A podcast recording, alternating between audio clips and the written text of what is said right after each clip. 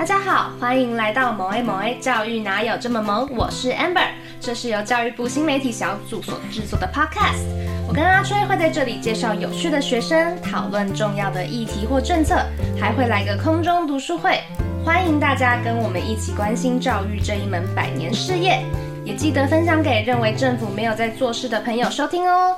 那大家今天应该有发现，我前面的开头都是。我一个人讲的，因为嗯、我们的阿吹今天有点事情，所以今天会由我来担纲重责来访问我们可爱的学生。对，那如果你觉得今天的节目可能不够好笑，很想念阿吹的话，欢迎在下面留言。那我心脏也是很大颗的，所以大家可以在下面呼唤阿吹说，阿吹你赶快回来，不够好笑这一集。好，那我们要回来介绍一下，今天我们要访问的学生呢，其实是有一个很特殊的专场。因为像我前面跟他聊到石门水库的时候，他突然就跟我说：“哦，住在石门水库旁边好酷哦，因为石门水库有很多鱼。”就是他听到水库的第一件事情是想到很多鱼，是一个对鱼非常有执着的少年。那我们先欢迎今天的来宾赖一峰同学。Hello，大家好，我是赖一峰。那一峰他是在鹿港高中读水产养殖科，那现在在国立台湾海洋大学也是读水产养殖系。对，没错。哇，你怎么知道你喜欢养鱼的？嗯，应该这就是命。怎么说？是怎样？是有有什么上天跑来跟你说你应该要养鱼这样子吗？应该说，养鱼的开始就是从国中去水族馆买了这属于自己的第一代观赏鱼孔雀鱼开始。国中生不会随便就突然就跑去水族馆买鱼吧？对啊，就是因为从小家里也有养鱼啦，突然莫名接触到了观赏鱼这里，然后就看着他们游啊游，就莫名的沉浸在里面了。你现在学水产养殖也都是养观赏鱼吗？没有，水产养殖是比较偏经济鱼类。经济鱼类是什么？对，就是可能今天晚餐吃到的鱼，在餐桌上的鱼。哦，就是水产养殖养出来的。哦，对，在十年后，你去菜市场看到的十条鱼里面有超过六条是从水产养殖养出来的，而不是从那个海洋里面捕捞上来的。海洋捕捞的鱼跟水产养殖的鱼有什么样的差别？有些人会执着在想要吃到野生的海洋里面的鱼，嗯，但有些人会认为养殖的比较好。为什么？因为像可能天然环境中它的鱼会有寄生虫，但是我们水产养殖养殖的过程会对饲料啊、水质环境都会有比较严谨的控制，对，所以可以预防。刚刚你说未来十年后，我们餐桌上吃的鱼有六成是养殖的，对。那现在是几成？在十年前大概只有四成左右。那为什么会越来越多？因为海洋资源现在是越来越枯竭，哦、对，大家过度捕捞，不止台湾啦，当然是各国的过度捕捞，也有对海洋资源非常保护的国家，像美国、日本。嗯对，像日本也很注重在鱼苗放流这个区块，嗯，对他们政府单位在鱼苗培育啊，然后再放流到大自然都有做后续的追踪的。然后两年前去他们那边实习的时候，研习的时候，都有看到还有不错的成果。日本是怎么样有这个机会啊？因为那个时候也是教育部啊。那时候就有一笔经费，可以让我们参加记忆竞赛拿到第一名的学生，可以一起去海外进行研习、实习，去企业参访啊，或者是到学校交流，到政府机关去参访参观。对，就是去日本看他们怎么养鱼。对，就是去到他们蛮大间在养殖青柑的公司。对，然后还有去他们类似也是水试所、水产试验所的地方去看他们在做鱼苗复育啊、放流。哦，那这一趟日本行还有让你有什么印象深刻的地方吗？像因为我们不只是参加养殖的相关的企业啦，还有去参观，因为是跟农业一起合办的，也有去看一些农业的地方，跟甚至是去船厂里面它的引擎的机房。你想要做的是养鱼，那为什么不是捕鱼？我喜欢养鱼，是看到它从小到大，最后繁殖生出小鱼，获得那种成就感，是你可能爸爸阿公的心态吗？对啊，可以这么说吧。对啊，就看到小鱼又成长茁壮。养经济鱼类的时候不会放感情，养观赏鱼的时候就是阿公爸爸的心情吗？对啊，因为养经济鱼类养来就是要吃嘛。不过看到就用心去培育他们这么久，然后让他们生出蛮多的后代，树大便是美，那种壮观。你看到很多鱼苗或者是虾苗一起窜出来吃 吃饵的时候，吃饲料的时候，你不觉得很感动吗？很感动的点是在，就看到他们。很像看到自己的小孩在吃饭长大。等一下，那你你先跟我们说，你现在养了多少鱼？应该说我养过多少鱼好了。好，我可能养过超过十万只吧。十万只？对啊，大大小小的鱼就进进出出。所以你现在也还有在养鱼自己？对啊，只是因为住在外面，它那个电费的压力太大了，所以就数量会减少。然后你养了十万，养过十万只鱼。所以你就是有十万个子孙的感觉，这样你那个感动的感觉不会被冲淡吗？它，你可以一直去挑战新的物种、新的鱼种。你有曾经养鱼然后赚钱过吗？有啊，之前在繁殖一种异形，它叫黄金帝王迷宫。黄金帝王迷宫，对，它的编号是 L 三三三呐。编号是什么意思啊？就是它每一种异形，就是那种美加鲶科的鱼，它可能会有一个专属的编号来辨别它是哪一种鱼种，代表它是来自不同的地方、不同的物种。对，就类似我们的黄金猎犬或者是贵宾狗。我现在的想象就是我们把贵宾狗编成，比如说 A 二三三。我就那个时候直接叫它的名字就好了。嗯。为什么不不直接讲他的名字？因为其实也是来大学之后才改变我这个看法。嗯，对，因为我们不只是要跟台湾的人交流，甚至要跟国外的人交流。哦、对，但是外国人听不懂我们中文，所以我们要用一个通用的名词下去跟他们了解。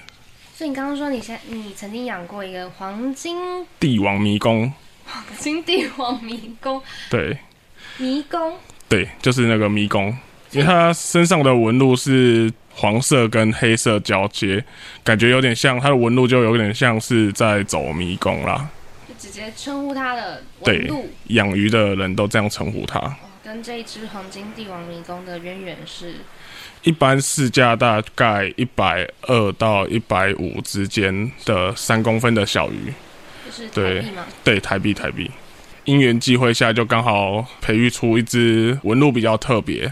那时候就放到网络上，就被一个还蛮喜欢这种鱼的收藏家看到了，对，他就跟跟我出了八千块要跟我买。那鱼类收藏家，所以他是会去买各式各样这种特殊表现或者是比较稀有的鱼。所以你就是从一百五对卖到八千对。那这中间隔了多久时间？养了多久？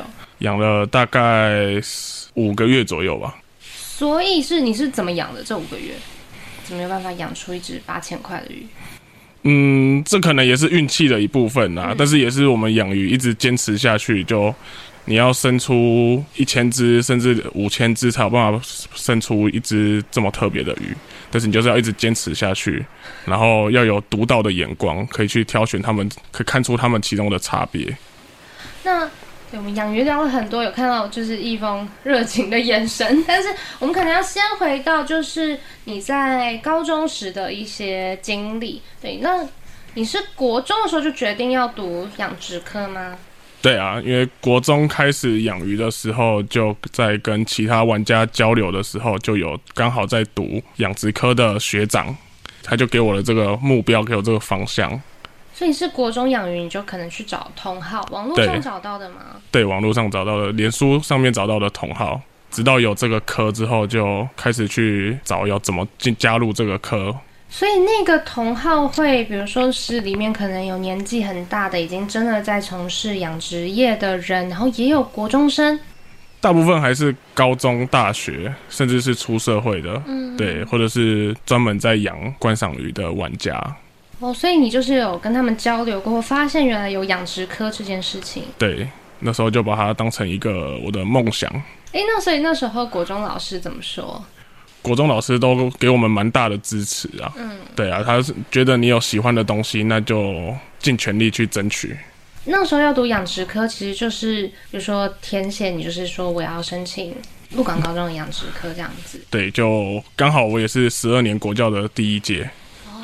哦。对，那个那时候在填志愿的时候，就直接把鹿港高中的水产养殖上放在第一志愿。哦，所以就直接就进来鹿港高中。对啊，放弃我们彰化的第一学府、第二学府。所以在鹿港高中的时候，你的同学们都是跟你一样，就是一开始就是对养殖非常有兴趣的吗？对啊，大部分还是对养殖有兴趣的啦。嗯、对，也有一些是因为升学而加入的。嗯，对，但是他们读起来就会比我们还要痛苦。对，因为他们是为了升学，但是我们是为了我们的兴趣，为了我们的爱好。你刚刚说你在高中的时候，学校是有很大很大的鱼池的。对，总共有十九个。所以是都给你们用。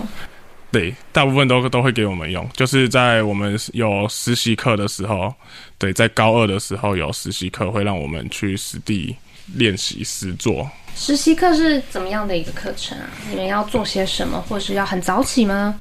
嗯，高中的话没有到很早起，对，就是上课时间就是有专门一一堂课去那边了解整个养殖是怎么运作，从。育成啊，或者甚至到饲料的投喂，或者是管路的配置，或者是鱼鱼温的保养。听起来其实有蛮多东西要注意的耶。对啊，但是我们学到最专精的还是怎么割草。怎么割草？怎么对什么意思？因为在给你十九公顷鱼塭，你结果你学到怎么割草？对啊，因为余温旁边一定会长出很多草嘛，对不对？但是那些草可能就会影响到我们养鱼，甚至在平常活动、在作业的时候，对，所以我们要把它除干净。实习课很多时候都是在割草吗？没有啦，但实习课很多时候还是在泡在余温里面啊。嗯，对啊，跟鱼近距离接触。直接下到鱼温里面。对啊，常常会需要。需要只需要穿什么样的装备？需要穿青蛙装。对，大家应该看过那种渔夫在鱼池里面工作的时候，穿的很像雨衣的，然后连身雨裤。哎、欸，你们有在里面跌倒过吗？有啊，起来的时候就会满身都是泥巴。应该还是比较清澈的水吧？没有，我们的水，哎、欸，古人说水至清则无鱼。是，所以那个水并不是。对，它里面会有蛮多的微浮游生物，就例如藻类或者是浮游动物。那个也是你们要去维持它的平衡的吗？对啊，没错。那要怎么样维持？比如说温度吗？还是你们有浮游生物不够，我再去多买一点来加？嗯，会。如果有些地区是真的需要去买浮植物性浮游生物来添加，嗯，对啊，大部分还是依靠自然的生成。就例如我可能给它特定的营养盐，或者是饲料要撒多一点。让鱼产生更多的排泄物，或者是要透过净排水来控制它的数量。了解。那易峰有说你曾经在高中的时候参加金手指比赛，呃，拿到金手指奖，嗯、这是一个什么样的比赛？没有没有，应该是那个啦，记忆竞赛。记忆竞赛。对，拿到金手奖，没有金手指，金手奖。金手奖，对不起。对那个时候刚进到高中，想到的就是，那我接下来大学想要去哪里？你高一的时候就在想这件事情。对，因为也有认识的同好，嗯，刚好就是海洋大学的学长，嗯，对，那时候就网络上聊得蛮聊得来的，后来我就把海洋大学当做我的目标。哎、欸，你的升学之路其实是非常仰赖这个同好会里面的。学长们，对啊，水产养殖是一个非常冷门的科系，是。全台湾只有九间高中只有，嗯，对，所以这路上可能学长学弟的关系就会比较密切，嗯，这是一个很重人脉的科系吗？包含未来如果要从事养殖业的话，嗯，算是。那所以你那时候就是希望可以透过这个比赛拿到，比如说第一名，对，那再去申请绩优。对，当初就是因为知道绩优保送这条路需要有记忆竞赛，需要金手奖前三名才有办法参加。对，所以那时候就很努力的去争取。那我们现在回到刚刚那个记忆竞赛，那记忆竞赛是比些什么？我们当初记忆竞赛的时候就有学科，还有显微镜操作跟水质检定。嗯，对，就分两个术科跟一个学科。嗯，显微镜操作的话就是。在练习的时候，每天都要看每个三角瓶里面的微生物、浮游生物里面是哪一种浮游生物，然后记下它的属名跟中文俗名。对，然后每天都要不断的练习，就是要在那么一小点点的那个地方，你要马上可以认出来它是什么。对，这蛮考验眼力的。对啊，就是所以就是显微镜，你的操作要非常的熟练呐、啊。嗯。对，然后每天练习的次数要很多，就每天都是瓶瓶罐罐。像我高中同学就说过，我们每天练习七八十瓶、一百多瓶，比他妈妈的化妆品还要多瓶。哎呀，妈妈化妆品太少瓶了啦，像我就很够。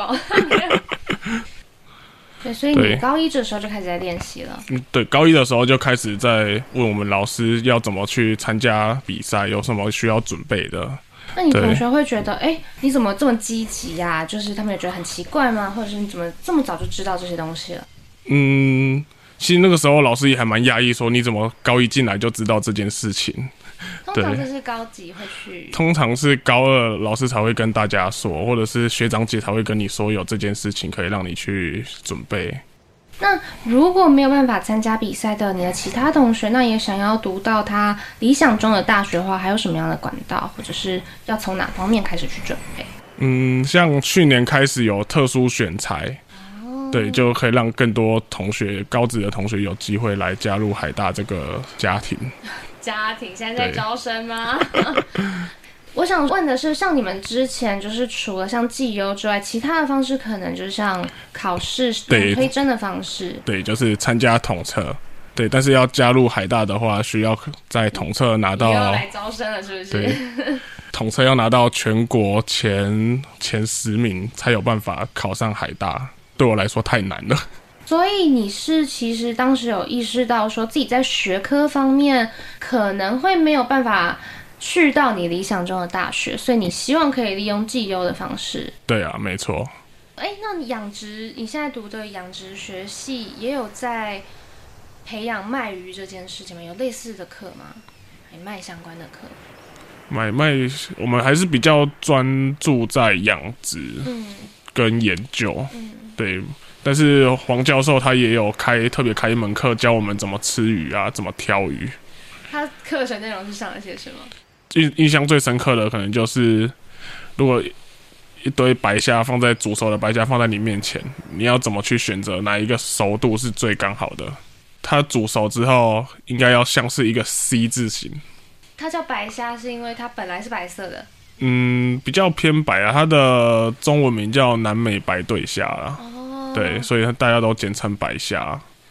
总而言之，就是我我在餐桌上看到那个，对，蛮蛮常看到的。去火锅店，大部分都是白虾。嗯，我去火锅店曾经遇过，他会给我一只已经死掉的虾子跟一只活虾。我就曾经遇过，就是那个虾子，它就开始跳，它要挣扎，它要逃跑，它就跳进我的锅子里。妈，我真的是吓都要吓疯了，我真的是不敢吃。拜托，不要再给我活虾，我会吓到。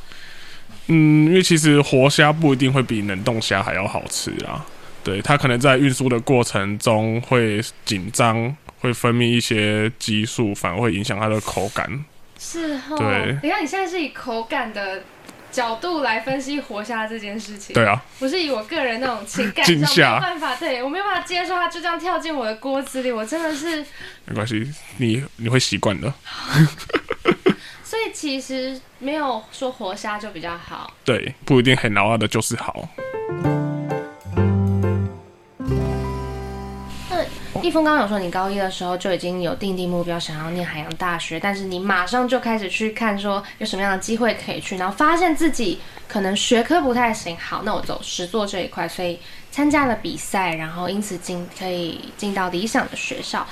那这个东西其实。包含你刚刚有提到鹿港高中非常重视实作方面的东西，是对。以你现在已经大三了，或者是有去外面实习等等，回头来看，那这些学科真的不重要吗？一年前的我可能会觉得不太重要，甚至会想要放弃，但现在我觉得非常的重要。怎么说？这个改变是怎么发生的？因为当初在英文上面跟别人程度落差比较大，在大一一进去的时候就面临到原文书满满的英文，感到非常的挫败，完全看不懂。一开一进到大学就面临蛮大的挫折吧。嗯。对，在英文啊，在数学，数学也很重要嘛。对啊，因为我们在生物统计有时候会用到微积分的部分。我曾经也想过，我们养鱼为什么要用到微积分？但是后来到大三之后，我才发现，其实这些都是必要的。所以数学其实是有非常频繁的运用在养鱼这一块吗？对啊。那上到大学这件事情是有必要的吗？对你现在而言？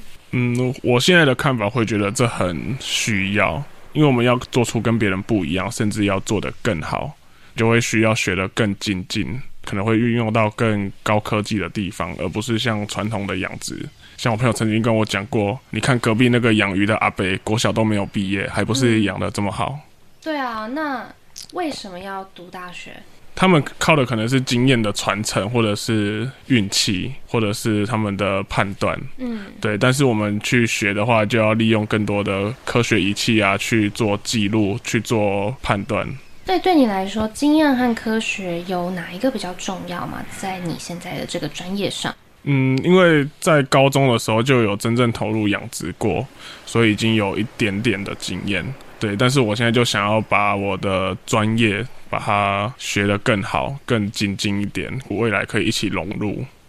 那想问你，已经把你几乎所有的精力都投在养殖或者是养鱼上面了，你还有其他的兴趣，或还有力气去发展其他兴趣吗？嗯，因为像我当初也是看到其他可能玩家在社团上面分享照片，看到那个照片都觉得对，也是鱼的照片。有时候还是鱼的照片，嗯，有时候还是觉得嗯，真的很漂亮，也想要拍出一张让人家惊艳的照片，所以我就开始学了怎么拍照，怎么摄影。所以养鱼或对鱼的喜爱这件事情，其实反而触发了你对于拍照的兴趣。对啊，它就是不断的延伸。鱼的摄影跟一般我们可能人物或活动照片的摄影有什么样不一样要注意的地方？因为鱼它在水里面，可能要注意它玻璃缸的反光，或者是它灯光有没有照到，然后它鱼动的也很快，然后非常小范围，所以你的快门要拉得很快。其实我这样听下来，我发现就是养殖科的学问真的很大。你看，就是你要会割草嘛，然后还要有办法穿着青蛙装在鱼温里面走来走去。对啊，你还要懂浮游生物，对，然后懂气候、温度，懂鱼的种类之外。哦，你还会生物统计，要会数学跟英文。对，从一峰聊到关于摄影，美感对观赏鱼来说应该是非常重要的吧？对啊，因为像观赏鱼，它可能会有很多不同的样貌，或者是不同的花纹，对，所以每个人看到它就会有不同的见解。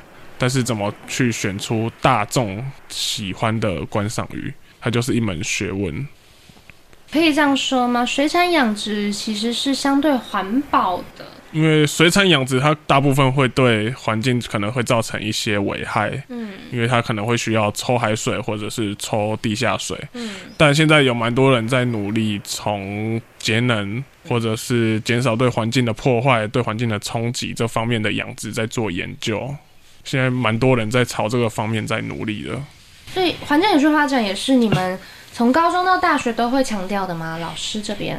对啊，因为像之前养鱼的人会用很高的密度，对，那其实对环境的冲击是蛮大的。我们现在可能就会利用一些微生物来减缓对环境的冲击，或者是用一些药剂来让土壤不会过酸过碱。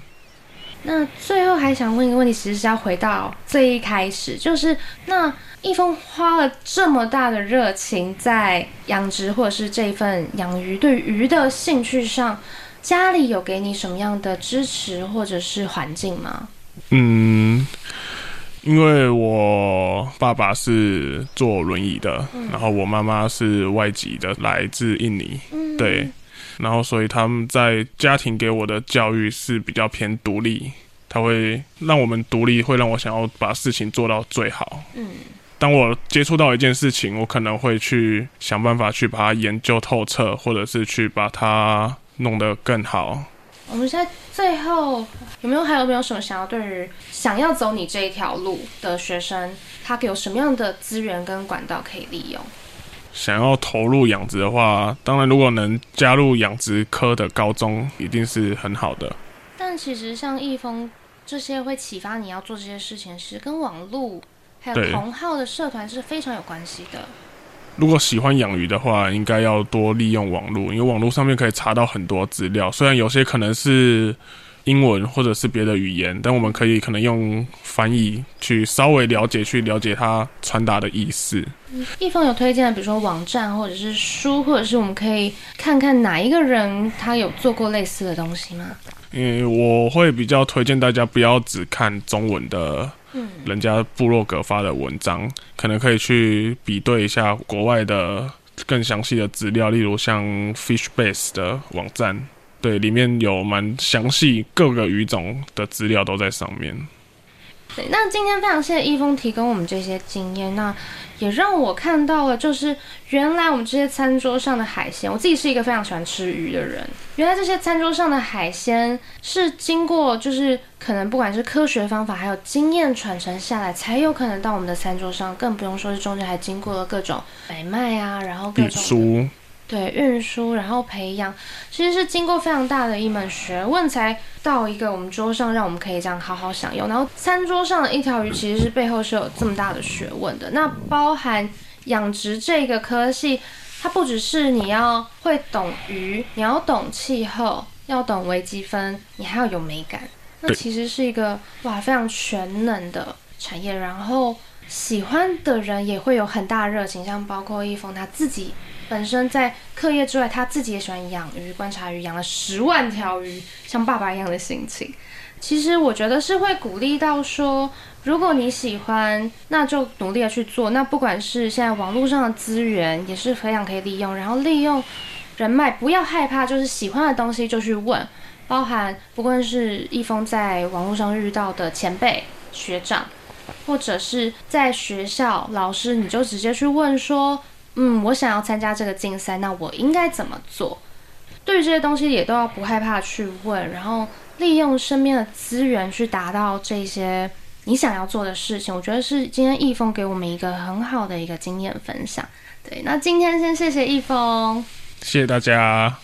那也请大家，如果你对于吃鱼啊、养鱼啊有兴趣，或者是你很想要推荐我跟阿吹还有易峰，就什么鱼超好吃，完全都可以在下面留言。我非常想要这知道这一类的资讯。